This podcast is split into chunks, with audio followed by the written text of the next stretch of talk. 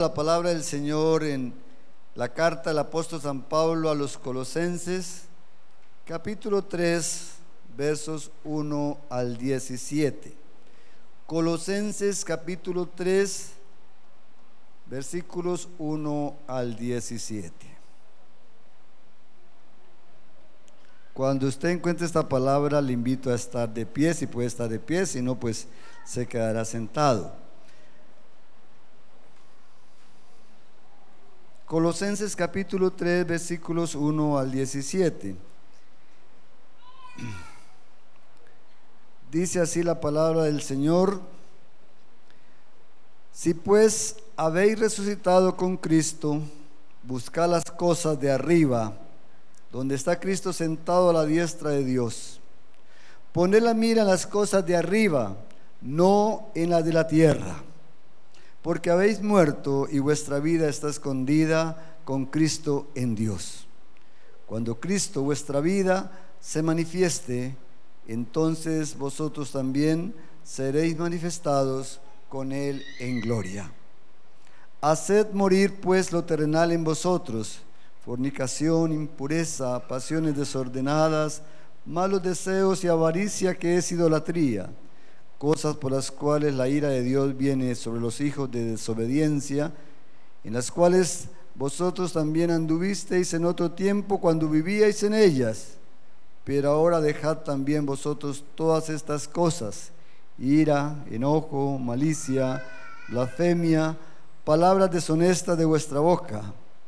No mintáis los unos a los otros, habiendo despojado del viejo hombre con sus hechos, y revestido del nuevo, el cual conforme a la imagen del que lo creó, se va renovando hasta el conocimiento pleno, donde no hay griego ni judío, circuncisión ni incircuncisión, bárbaro ni escita, siervo ni libre, sino que Cristo es el todo y en todos. Vestidos pues como escogidos de Dios, santos y amados, de entrañable misericordia, de benignidad, de humildad, de mansedumbre, de paciencia, soportándoos unos a otros y perdonándoos unos a otros si alguno tuviere queja contra otro. De la manera que Cristo os perdonó, así también hacedlo vosotros. Y sobre todas estas cosas, vestidos de amor, que es el vínculo perfecto, y la paz de Dios gobierne en vuestros corazones, a la que asimismo fuisteis llamados en un solo cuerpo, y sed agradecidos. La palabra de Cristo mora en abundancia en vosotros, ensoñándoos y exhortándoos unos a otros en toda sabiduría, cantando con gracia en vuestros corazones al Señor con salmos e himnos y cánticos espirituales. Y todo lo que hacéis, sea de palabra o de hecho, hacedlo todo en el nombre del Señor Jesús dando gracias a Dios Padre por medio de Él. El Señor bendiga nuestras vidas esta palabra. Pueden tomar asiento. Amado Señor, gracias por tu presencia en este lugar.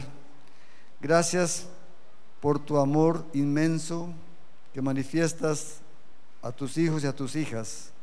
Gracias Señor porque te paseas en medio nuestro. Te alabamos Señor porque sin ti nada somos y sin ti nada podemos hacer.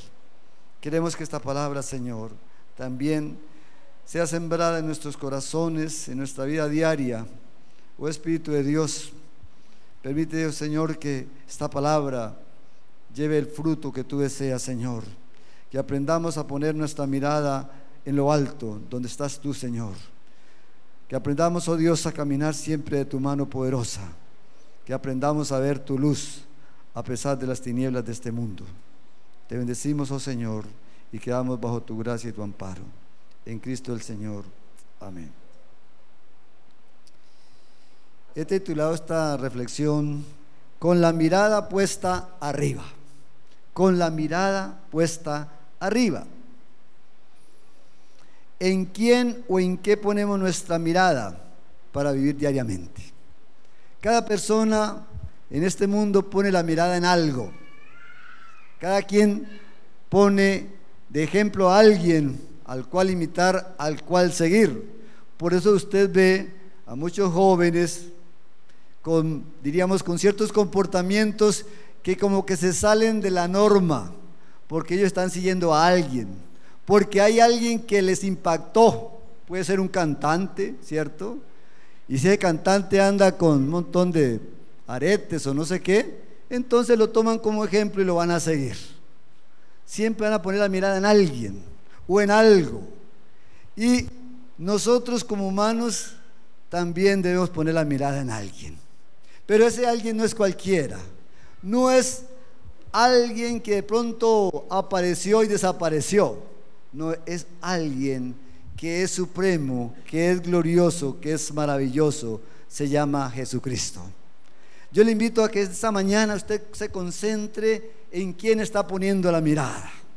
Hay personas que han puesto la mirada en un pastor, en un líder religioso, y cuando ese líder les ha fallado, entonces desertan de la iglesia, porque su mirada estaba puesta en ese pastor, en esa persona. Y desgraciadamente somos falibles, nos equivocamos, cometemos errores y a veces errores garrafales. Y cuando esa persona falló, entonces ya Dios no, porque me falló esa persona. Había puesto la mirada en el pastor, había puesto la mirada en un líder. Mano, sus pastores son líderes acá y son ejemplo para ustedes. Y seguramente ellos van a estar siempre muy atentos para no fallarles. Pero si en algún momento le fallaran, mano, siempre siga adelante, porque su mirada debe estar puesta en quién? En Jesucristo. ¿Qué dice la palabra en Hebreos 12:2? Puesto los ojos en Jesús, el autor y consumador de la fe. Ese nunca te va a fallar.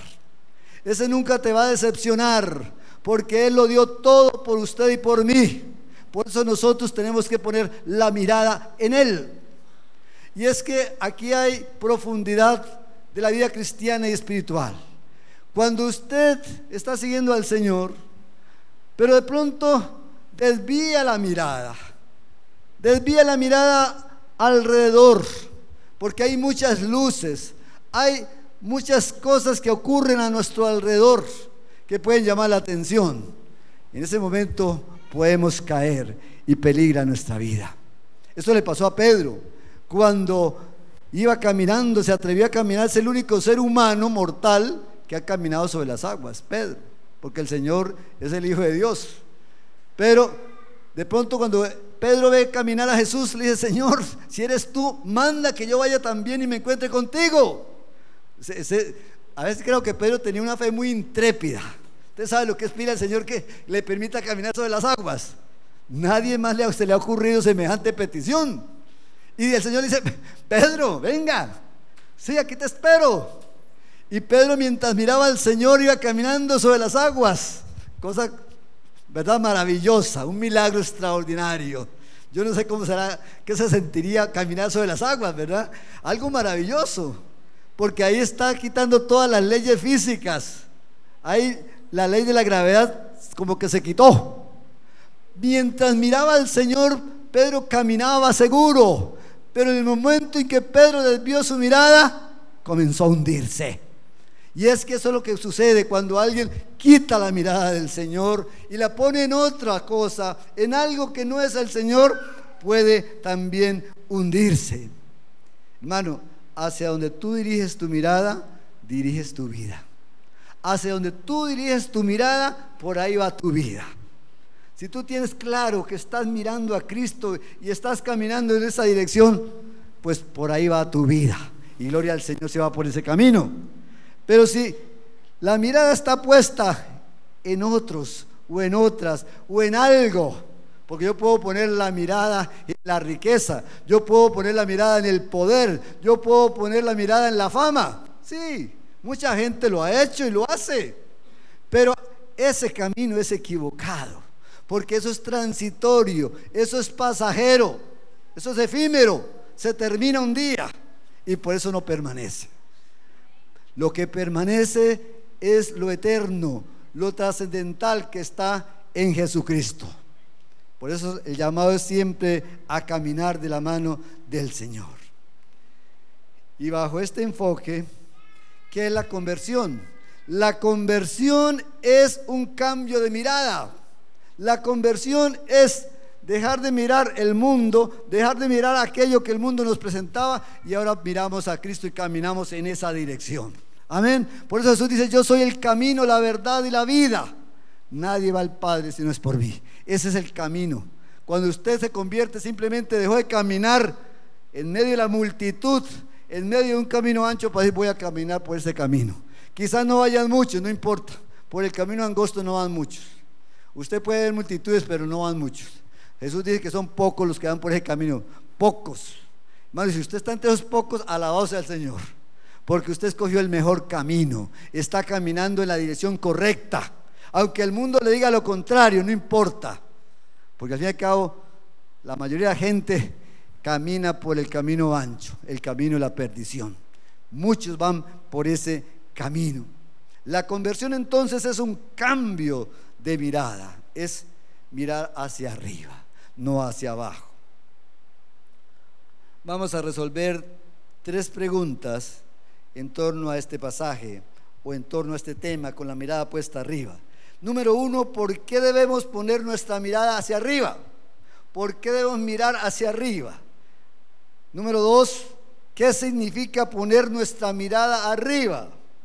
Y tres, ¿cómo vivimos cuando nuestra mirada está arriba? Tres aspectos que vamos a tratar de eh, explicar, de reflexionar en esta mañana. El primer punto, ponemos nuestra mirada arriba porque usted y yo somos hijos de Dios. Amén. Esto no es para cualquiera. Esto no es para el mundo secular. No es para la gente que no conoce al Señor.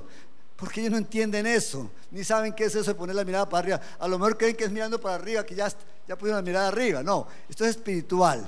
Es mirar las cosas importantes, lo que es trascendente, donde está Dios. Y somos hijos de Dios. Juan 1.12.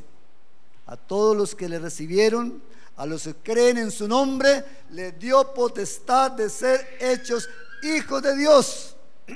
Y esto es un privilegio grande. No lo tiene cualquiera. Yo creo que en otras ocasiones lo he repetido acá. Ser hijo de Dios no es cualquier cosa. A lo mejor alguien que es hijo de un fulano muy famoso se siente orgulloso de ser hijo de ese fulano pero hay un orgullo mayor. Ser hijo de Dios es el orgullo más grande, porque usted es hijo de aquel que tiene todo poder y que es el creador y sustentador de todo cuanto existe. No solamente una partecita del mundo, no, es el mundo en total y el universo que es gigantesco. Ese es nuestro Dios. Y Dios, por su misericordia, por su gracia, te hizo hijo de Él. Cuando usted aceptó a Jesús, porque aceptar a Jesús es permitirle al Padre que lo anote como su hijo y lo trate como su hijo. Esa es la bendición más grande que muchos a veces olvidan. Y si usted es hijo de Dios, entonces tiene un privilegio mayor que cualquier persona. Hijo de Dios. Por lo tanto, un hijo de Dios pone la mirada arriba. Esto no es para los que no son hijos de Dios. Esto es para los que son hijos de Dios ponen su mirada arriba, piensan en las cosas de arriba, ponen la prioridad en el reino de Dios, como dice también Mateo. En segundo lugar, somos el pueblo de Dios, amén. Imagínense, usted es hijo de Dios y forma parte del pueblo de Dios, ese pueblo glorioso y maravilloso que tiene Dios en el mundo. Imagínense, no es, no es cualquier cosa, el pueblo de Dios que hay en el mundo y usted forma parte de ese pueblo maravilloso. Vamos a una cita que tal vez usted se la sabe, está en 1 de Pedro 2, versículos 9 y 10, un pasaje maravilloso que nos habla de esta esperanza. Primera de Pedro capítulo 2, versículos 9 y 10. Dice, vosotros sois linaje escogido linaje escogido, o sea, un grupo especial que Dios escogió, real sacerdocio, nación santa, pueblo adquirido por Dios, para que anunciéis las virtudes de aquel que os llamó de las tinieblas a su luz admirable. Vosotros que en otro tiempo no erais pueblo. O sea, nosotros éramos un pueblo entre los pueblos del mundo, pero no éramos el pueblo de Dios. Pero por la gracia del Señor también ese llamado, esa oportunidad, el Evangelio llegó a nosotros. Y gloria al Señor por los que trajeron el Evangelio a Costa Rica. ¿Cierto, hermanos? Y gloria a Dios. Costa Rica tiene más de 5 millones de habitantes. No sabemos si, si ya hay más de un millón de, de cristianos fieles al Señor. Ojalá que sí. Pero todavía faltan como 4 millones que conquistar, ¿verdad? Eh, ahí está el reto y está también nuestro trabajo. Dice, para que anunciéis las virtudes de aquel que os llamó de las tinieblas a su luz admirable. Entonces mirar para arriba es mirar la luz de Cristo, mirar la luz que viene de lo alto para poder caminar en este mundo. Somos el pueblo de Dios, un privilegio y algo extraordinario también para nosotros. En tercer lugar, somos embajadores del reino de los cielos que también es un privilegio y una gran responsabilidad. Segunda de Corintios 5:20. Para que usted lo vaya grabando, ¿por qué tiene que mirar hacia arriba? Número uno, ya le dije, somos hijos de Dios.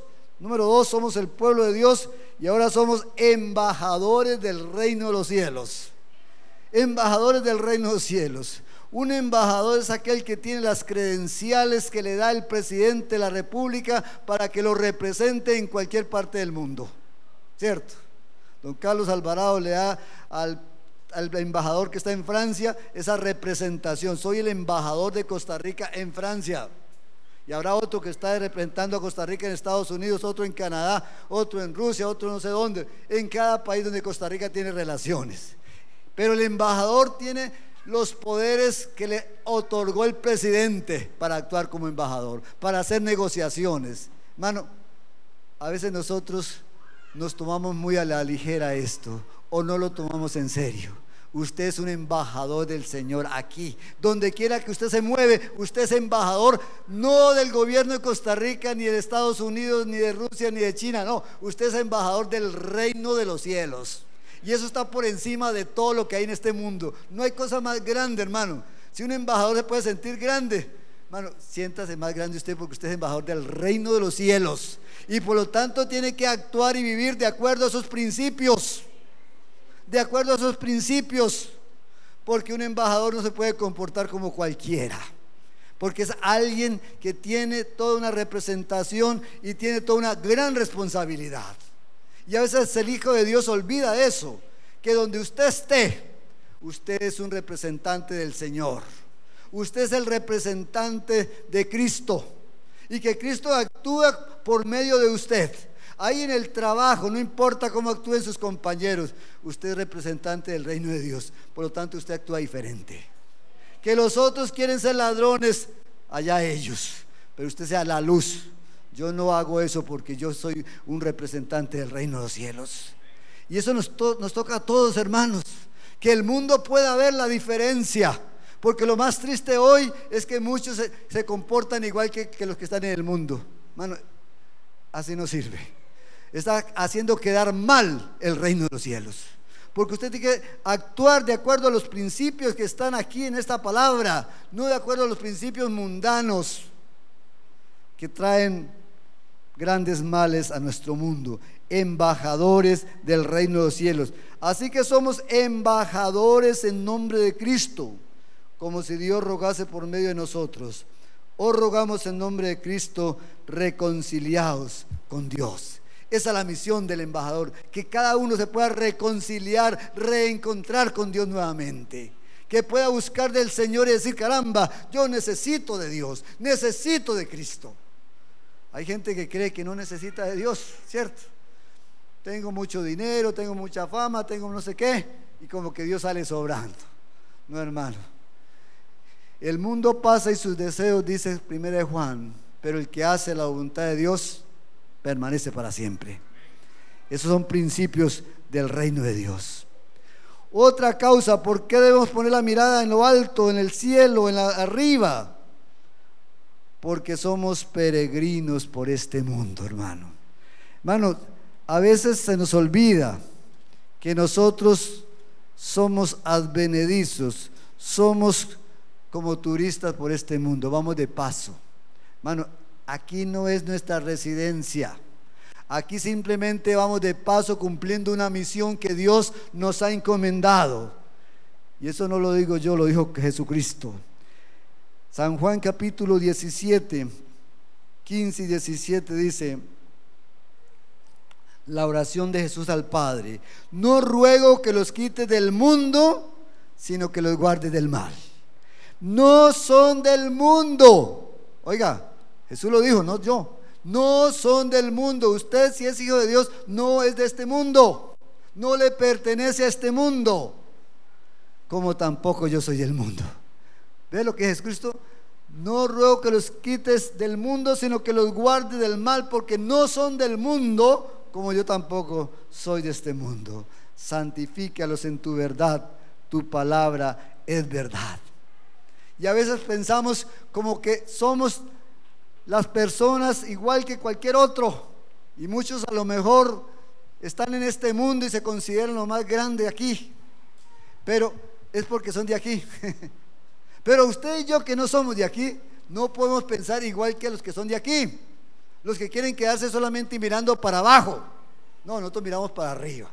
Miramos hacia donde está sentado el Señor a la diestra de Dios Padre. Miramos los principios del reino, somos peregrinos, por lo tanto, cualquier prueba que usted tenga, cualquier situación que usted tenga, eso es pasajero, hermano. A veces pensamos que una prueba se nos va a quedar eternamente, hermano, no. Las pruebas son pasajeras, grábeselo en su cabeza y en su corazón. Las pruebas que usted y yo tenemos en este mundo son pasajeras, porque seguimos rumbo hacia donde el Señor quiere que estemos mientras vamos pasando por este mundo. Puede ser que este viaje dure 80, 90, 100 años. ¿Qué son 100 años comparados con la eternidad? Es como coger una gota de agua y soltarla en el mar. Nada. Eso es, no es nada. Entonces aprendamos a valorar lo que sí es trascendente, lo que sí es valioso, lo que es la parte espiritual de estar con el Señor. Y en quinto lugar, para que usted no lo olvide, además de que usted ya es un hijo de Dios, parte del pueblo de Dios, un embajador de Dios, es un peregrino en este mundo, usted es un ciudadano del reino de los cielos. Ciudadano del reino de los cielos, casi nada, ¿cierto hermanos? Algo extraordinario, maravilloso. Y para que usted no crea que yo me lo estoy inventando, porque puede ser que usted, pero ¿de dónde sacó el hermano ahí? Es eso está en Filipenses capítulo 3. Filipenses, la carta del apóstol San Pablo a, los Filipenses capítulo 3, versos 20 y 21.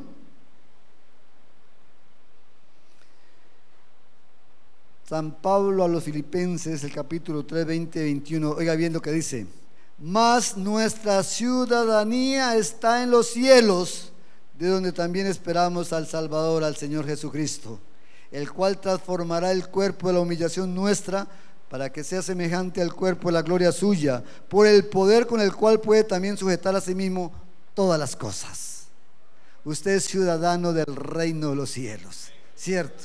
Qué glorioso, qué maravilloso. ¿Y sabe qué significa eso? Que usted está en la lista. Es como cuando su nombre está en el registro, en el registro civil de Costa Rica. Cuando usted nace, ahí aparece. Y el caso mío que fui adoptado como costarricense, ahí me anotaron.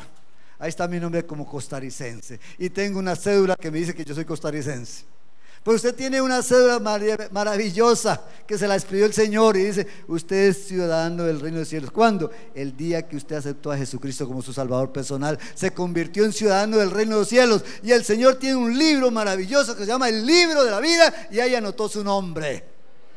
¿Qué le parece? Qué glorioso. Así que cuando usted presente al reino de los cielos, bienvenido, te estábamos esperando, porque usted es parte de este reino, porque cumpliste la misión en la tierra, porque te comportaste a la altura, porque cumpliste la voluntad de mi Padre. Bienvenido eres al reino de mi Padre. ¿Y sabe quién te va a recibir? El mismo Señor Jesús. Él va a recibirte. ¿No le parece glorioso? Él te va a recibir. No llegarás ahí como un extraño. Vas a llegar como un hijo, como un ciudadano que te estaba esperando. Eso lo hace el Señor, ¿cierto? Eso lo hace el Señor por pura gracia, misericordia, es el amor de Dios para el pueblo del Señor. Por lo tanto, estas razones siempre tienen que estar muy presentes en nosotros. ¿Por qué miramos a las cosas espirituales por encima de todas las demás? Porque no somos de este mundo.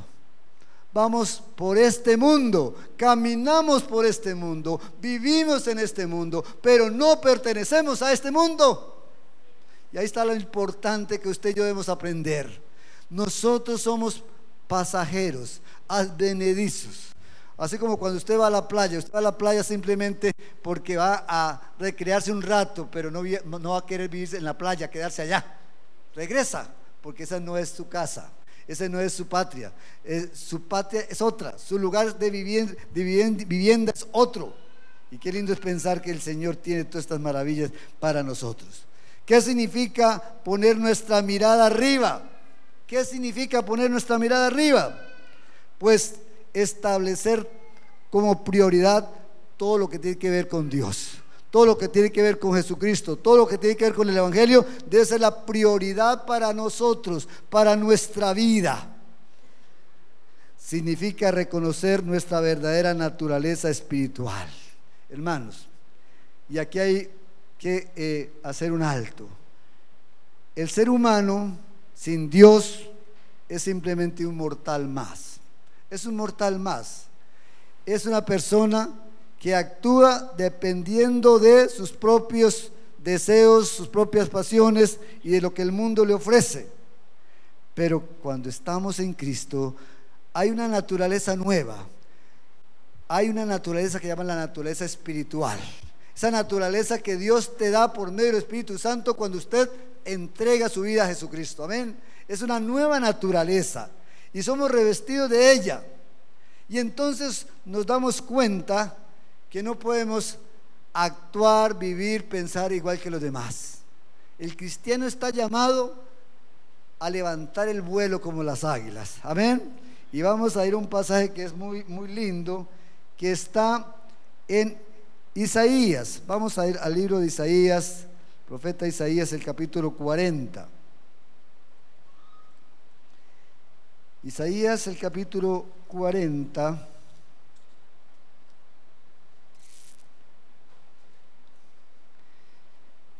Versículo 29 al 31. Isaías 40, 29 al 31. Él da esfuerzo al cansado y multiplica las fuerzas al que no tiene ninguna. ¿Quién lo hace? El Señor. Dice, los muchachos los jóvenes que están llenos de vida, de energía, aún así, dice que se cansan, se fatigan los jóvenes y flaquean y caen. Y, esos son los jóvenes, ¿ah? ¿Qué, serán, ¿Qué serán los viejos? pero, hay un pero muy importante ahí, los que esperan a Jehová. ¿Cuánto esperamos al Señor? Tendrán nuevas fuerzas, levantarán alas como las águilas, correrán y no se cansarán, caminarán y no se fatigarán. Es palabra para usted y para mí, hermano. ¿La, recibimos? Recibimos esa promesa del Señor para nosotros, los que esperan a Jehová, los que esperan al Señor, tienen nuevas fuerzas, nueva vitalidad, nuevas esperanzas, nuevos propósitos sublimes, porque el Señor está ahí. Hay dos tipos de animales Animales que son rastreros, animales que viven en la tierra, simplemente buscan su alimento y todo el tiempo miran para abajo. Está visto las gallinas, todo el tiempo miran para abajo buscando si hay un gusanito, algo que comer. ¿Cierto? Piensan en la inmediatez, en lo que está alrededor, lo que el mundo les ofrece. Pero hay otro tipo de animales como el águila, que viven en las alturas, viven en las montañas y levantan el vuelo se van larguísimos, no hay límites. Es más, si tienen una, visión penetrante, desde lo alto pueden vislumbrar si hay un conejo por allá y se lanzan a agarrarlo. O sea, una visión tremenda. Pues el llamado acá es a ser como el águila, a levantar el vuelo, a mirar más allá de lo que ve la gente común. La gente común, la gente sin Cristo, el hombre natural, solamente ve lo que está alrededor. ¿Se da cuenta? lo que está alrededor y lo que está sucediendo. Ve como Pedro las olas encrespadas. Ve como el mar está embravecido. Ve como el mundo está totalmente confuso. El mundo está totalmente, como decimos, al pie de una tercera guerra mundial. Eso es lo que vemos. O lo que ven los naturales. Pero el hombre con Dios ve más allá. Puede levantar su mirada más allá, más trascendente, porque el Señor tiene control de todas las cosas. Y porque el Señor te quiere levantar para que no veas con una mirada, diríamos, miope, solamente a unos metros, sino a la distancia, a la eternidad. O sea, su mirada se proyecta más allá de lo que el mundo es. Eso es una mirada espiritual, una mirada que el Espíritu de Dios lo, lo quiera usted llevar hasta allá para que usted se dé cuenta que usted no está aquí nomás para ver lo que está cerca suyo. Mira hacia arriba, mira hacia allá porque allá está su casa eterna. El hombre natural vive para el mundo. El hombre sin Cristo, su finalidad es este mundo. Si piensan las riquezas, hacer muchas riquezas. Y si piensan las posesiones, o tener mucha fama, tener mucho poder. Sí, esa, esta es la vida en el mundo. Eso es la vida que se da acá abajo. Pero el hombre espiritual y la mujer espiritual son aquellos que se dan cuenta que el mundo pasa y sus deseos, pero el que hace la voluntad de Dios permanece para siempre. Significa también, hermanos, reconocer quién es nuestro Dios. Grábese bien esto. Reconozca quién es su Dios.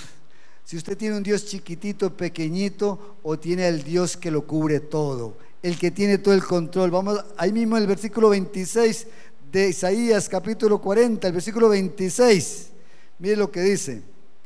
Levantad en alto vuestros ojos y mirad quién creó estas cosas. Levantamos los ojos para ver quién fue el que creó estas cosas. Dice, Él saca y cuenta su ejército. A toda llama por sus nombres, ninguna faltará. Y aquí está hablando de las estrellas y de todo lo que Dios hizo. Imagínense. Ese es nuestro Dios el Dios creador, el Dios que tiene todo poder y el Dios que lo controla todo. Tal es la grandeza de su fuerza y el poder de su dominio. Tal es la grandeza de su fuerza y el poder de su dominio. ¿Ese es su Dios? ¿Ese es el que usted ha creído? ¿En el Dios que tiene todo poder? ¿Que no hay nada que se escape de su control? No hay nada para él imposible, como él dice, ¿habrá alguna cosa imposible para mí? Me qué pregunta se hace, hace Dios. ¿Habrá algo difícil para mí? La respuesta, para el Señor no hay nada imposible. Nada, hermano, nada. Si Él es el creador de todo, ¿qué será difícil para Dios? A veces cuando hay una persona con cáncer, los médicos diagnostican a esta persona le quedan dos meses de vida o tres meses o cuatro meses dictamen médico. Pero el dictamen de Dios puede ser otro. Si yo quiero, revierto esa enfermedad y la convierto en vida. Quito esas células cancerosas por células de vida. Y eso lo hace Dios. Y lo sigue haciendo, hermanos. No es que lo hizo y ya no lo hace. Dios sigue haciendo cosas maravillosas. Porque Él, Él tiene todo poder. Y quiere que usted también disfrute de esas bendiciones, de lo que Dios hace y sigue haciendo porque Él es el Señor Dios Todopoderoso. No olvide, hermano, quién es su Dios. Un Dios que tiene todo el poder. Tal es la grandeza de su fuerza y el poder de su dominio. Todo está bajo su control. Significa también poner la mirada arriba, no acomodarse a este mundo con sus pasiones y deseos. Y podríamos resumir que el mundo gira en torno a el materialismo o a la riqueza. Y gira en torno a qué más? Gira en torno a todo lo que es el hedonismo, el placer, vivir, vivir con todo el libertinaje posible, darle rienda a todos los deseos. Eso lo predica el mundo, lo promueve con todo el mundo, especialmente con la juventud. Viva la vida, como dice aquel cantante, viva la vida loca. ¿Cierto? Sí, ese es el mundo. Dele rienda suelta a sus pasiones y deseos y disfrute la vida porque después usted se va a morir no sabe qué va a pasar después. Sí, eso es lo que explica el mundo. Pero en Cristo el Señor la visión cambia. porque usted sabe que usted no vive para este mundo, ni se acomoda a los patrones de este mundo, del materialismo, del hedonismo, del poder. No, vivimos para agradar al Señor, vivimos para hacer su voluntad.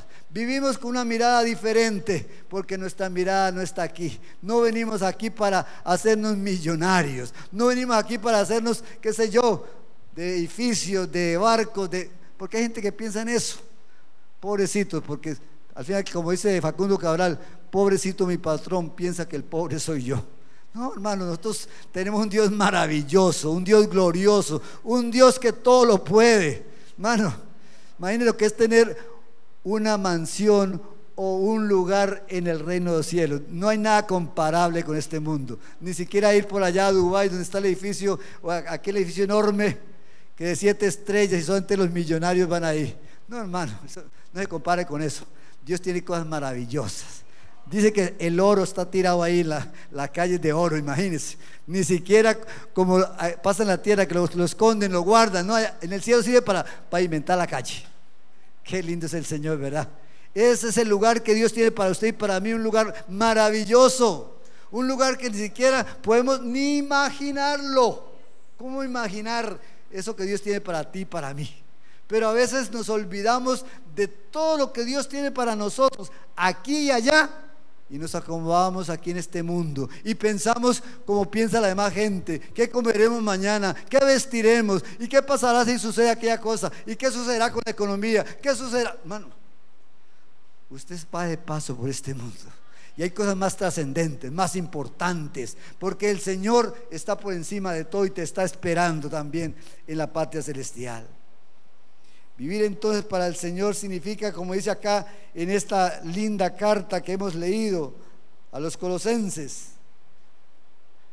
poner la mira en las cosas de arriba, no en las de la tierra. Así lo dice Pablo. Ponga su mirada arriba. Ponga la prioridad en las cosas del reino de Dios y no en las cosas de la tierra. Pero como decimos, el mundo nos embeleza con sus luces y con todo lo que tiene este mundo. Y por supuesto que más de uno se desvía. Hasta iglesias se desvían. Imagínese usted, hay iglesias que lo único que piensan es tener un edificio lo más grande posible, que sea impactante, porque entre más gente reúna, eso es mucho mejor. Y solamente, y además que se recoge más plata. Sí. Entre más gente haya, pues más plata se recoge. Mano, perdieron el derrotero no estamos aquí para ser, ser capitales, estamos aquí para vivir y cumplir la misión del Señor, que es reconciliar a los hombres con Dios. Esa es la misión de la iglesia. Que cada quien pueda reconocer su necesidad de Dios y se reconcilie con, con el Señor mientras vive en el periodo de la gracia. Porque un día se terminará la gracia. El día que Jesucristo venga a este mundo, se terminó la gracia. Ahí ya no hay ninguna otra oportunidad, porque Jesucristo no viene a morir otra vez. Jesucristo viene como juez y Señor de vivos y de muertos, dice la palabra. Y por eso Pablo va a decir, si ustedes miran hacia arriba, entonces no vivan como viven los demás, como vive la demás gente, los, los que, el hombre natural, la mujer natural. Dice, hagan pues morir lo terrenal en vosotros. ¿Qué es lo terrenal? Hace una lista de todo lo que tiene que ver con las pasiones, fornicación, impureza, pasiones desordenadas, malos deseos, avaricia. Porque eso es lo que hace el mundo. Esa es la práctica mundanal. Hay que vivir, darle suelta a todos sus deseos, ¿cierto? Si hacen una fiesta, ojalá que se embriaguen. Sí, porque es lo que ellos piensan, que entre más toman, más felices son. Sí, lo, lo que para ellos realmente para ellos creen que es trascendente, eso es intrascendente, no tiene validez, eso pasa, pero están ahí. Por eso dice, ustedes no pueden vivir como viven los demás. Ustedes son llamados a vivir una vida superior, superior, porque nosotros tenemos una naturaleza espiritual que no la tiene cualquiera. ¿Sabe quién se la ha dado? Dios. Dios te dio una naturaleza humana, natural, pero por encima te dio también una naturaleza espiritual. Ahora, ¿qué es la diferencia? El hombre natural se comporta con esa naturaleza, vive para satisfacer sus pasiones, sus deseos, su carnalidad. ¿Sí? Pero el hombre espiritual está por encima de eso, porque le permite al Espíritu de Dios que haga cambios en su vida. Le permite que el Espíritu de Dios realmente transforme su vida y ya no mire tanto para abajo, mire para arriba. Mirar para abajo es estar sujeto a estas pasiones, como dice acá San Pablo. Y dice, cosas por las cuales la ira de Dios viene sobre los hijos de desobediencia, en los cuales vosotros anduvisteis en otro tiempo. ¿Se da cuenta? Cuando estabas en tinieblas, ahí vivías igual que todos los demás, pero el Señor te sacó, te redimió, te llamó para que ocuparas un lugar en el reino de la luz. Por lo tanto, esa vida ya es pasada. Por eso Pablo va a decir, si alguno está en Cristo, nueva criatura es. Las cosas viejas pasaron. ¿Qué, ¿Cuáles son las cosas? Vida de fornicación, de impureza, desórdenes, malos deseos, avaricia, idolatría, materialismo y todo lo que usted quiera ponerle de este mundo pasó. Eso ya pasó. Ahora usted vive en vida nueva en Cristo Jesús. Amén. Qué linda la palabra. Y también dice entonces, quien está en Cristo, no solamente ha crucificado las pasiones y sus deseos carnales, sino que también sus emociones, porque somos hombres y mujeres con emociones, pero a veces las emociones nos dominan. Recuerden que tenemos razón y tenemos emociones, pero hay personas que se dejan conducir más por sus emociones que por su razón, que por su inteligencia. Dios nos dotó de inteligencia, de racionamiento, para poder pensar mejor para poder controlar los deseos. Pero hay personas que se dejan llevar por las emociones. ¿Por cuáles emociones? Por la ira, por el enojo, por la malicia, ¿cierto? Entonces se enojan fácilmente y muchos terminan hasta en un pleito con otro. Pero como usted es un hijo de Dios, como usted es una persona redimida con la sangre de Cristo Jesús, ya usted no se enoja por todo, amén. Y si se enoja todavía, dígale al Espíritu Santo que le quite, que le cambie esa área. Sí, porque nosotros no podemos enojarnos por todo, no podemos llenarnos de ira, ¿cierto? Eso es lo que hace la gente. Si usted va manejando y de pronto alguien se le atraviesa y si usted le pita, bueno, se hace un problema, ¿cierto? Porque el otro se llena de ira inmediatamente. Y, y si quiere hasta se baja para pelear. ¿Qué, qué? ¿Qué, qué, qué lo quiere? O sea, ya dispuesto a la pelea. Mano, Así actúa el mundo, así actúa la gente sin Dios. Pero un hijo de Dios actúa diferente. Amén. Usted dice, Señor, dame paz, controla mi mente. Y si usted en un momento dado tiene una, un arranque de ira, Señor, controla mi espíritu, controla mi, mi ira. No quiero cometer un error, no quiero insultar, porque en usted debe haber una palabra de bendición para todas las personas con las cuales usted se relaciona. Esos son cambios profundos en nuestra vida. Y después dice, ¿cómo habla la persona que está en Cristo? Pues simplemente va a decir, primero, no, da, no hace blasfemias o calumnias contra otros, no usa palabras deshonestas y no miente, no engaña, porque esa es la vida del mundo. El mundo le gusta el chisme, el mundo le gusta la mentira, al mundo le gusta el engaño pero usted salió de ahí. Ya usted no puede ser un engañador más. Si usted es un vendedor, no puede ponerse a engañar a la gente diciendo, mire, es que este, este, este, este producto es lo último que hay y usted por dentro sabe que eso no sirve para nada. Salga de ese trabajo porque no le conviene a usted. Usted no está llamado para, para engañar a la gente. Está llamado para hacer el bien y para servirle a los demás. Entonces, hay trabajos que no le convienen al cristiano. Sí, hay, hay que aprender eso. Si usted a lo mejor está sin trabajo y alguien mire, si, usted me ayuda aquí en el bar para vender licores, pues se va a ganar tanto. ese, no es su trabajo para usted. Ese es un lugar que no le sirve. Hay trabajos que no son para los cristianos. Y eso hay que tenerlo claro. Aunque usted esté sin trabajo, pídale al Señor que le abra puertas y lo ponga realmente en el lugar correcto, con la gente apropiada, para que usted se realice como una persona. Pero no en cualquier lugar. El cristiano no puede trabajar en cualquier parte. Y eso hay que tenerlo bien claro. Hay, hay trabajos de engaño, hay trabajos de explotación, trabajos injustos. No es para cristianos. Será para aquellos que siguen engañando, será para aquellos que siguen explotando a los demás, pero no para el que es hijo del Señor.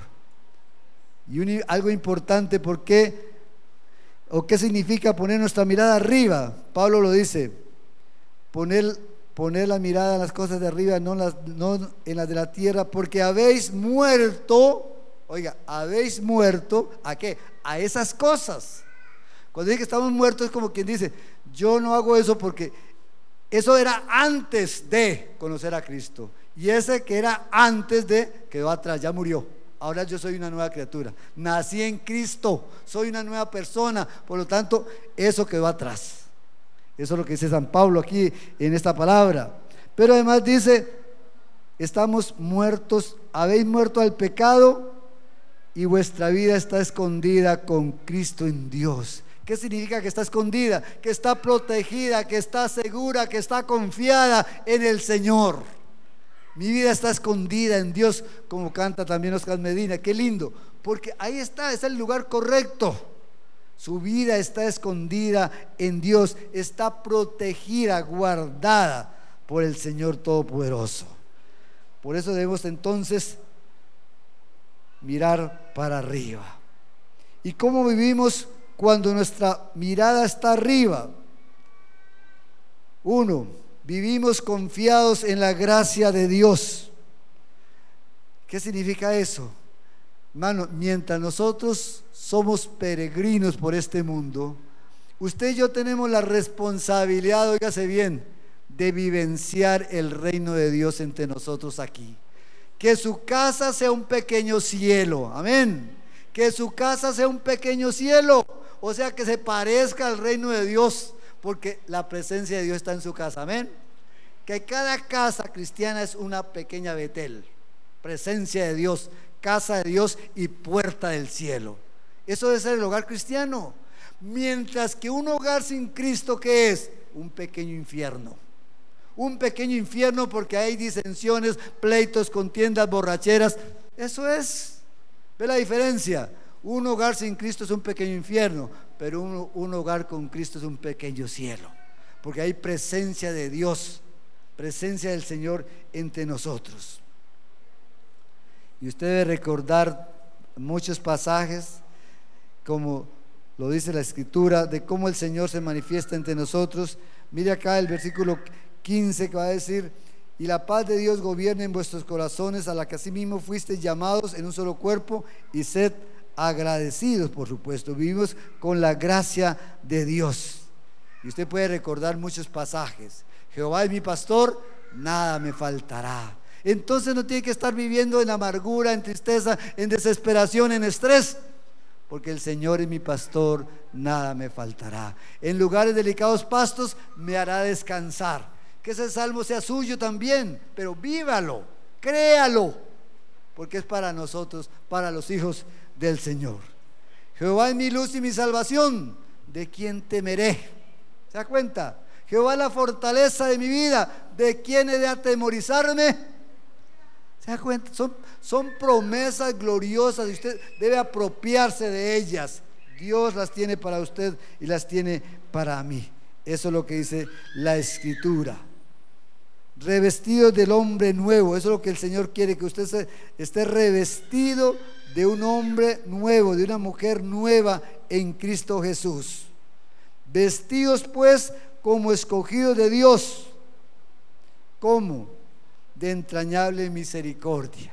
O sea, en lugar de tener ira, enojo, usted es una persona que tiene la misericordia de Dios, tiene la compasión hacia los demás, ora por ellos, trata de ayudarles, está además de misericordia la misericordia significa hacer el bien aunque esa persona no merezca nada. Esa es misericordia. Dios tiene misericordia porque aunque yo no merezca nada, me ama y me salvó. Eso es misericordia del Señor. Y así nosotros nos parecemos a Él. Mirar para arriba es practicar también estas enseñanzas. Benignidad, lleno de bien, hacer el bien. Toda palabra que sale de su boca sea de bendición. Que usted bendiga siempre a otros, por supuesto. ¿Y qué dice más la escritura? De humildad. Humildad. Así como lo fue el Señor.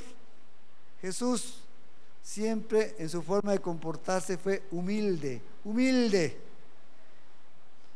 La humildad debe caracterizar al pueblo del Señor, lleno de mansedumbre.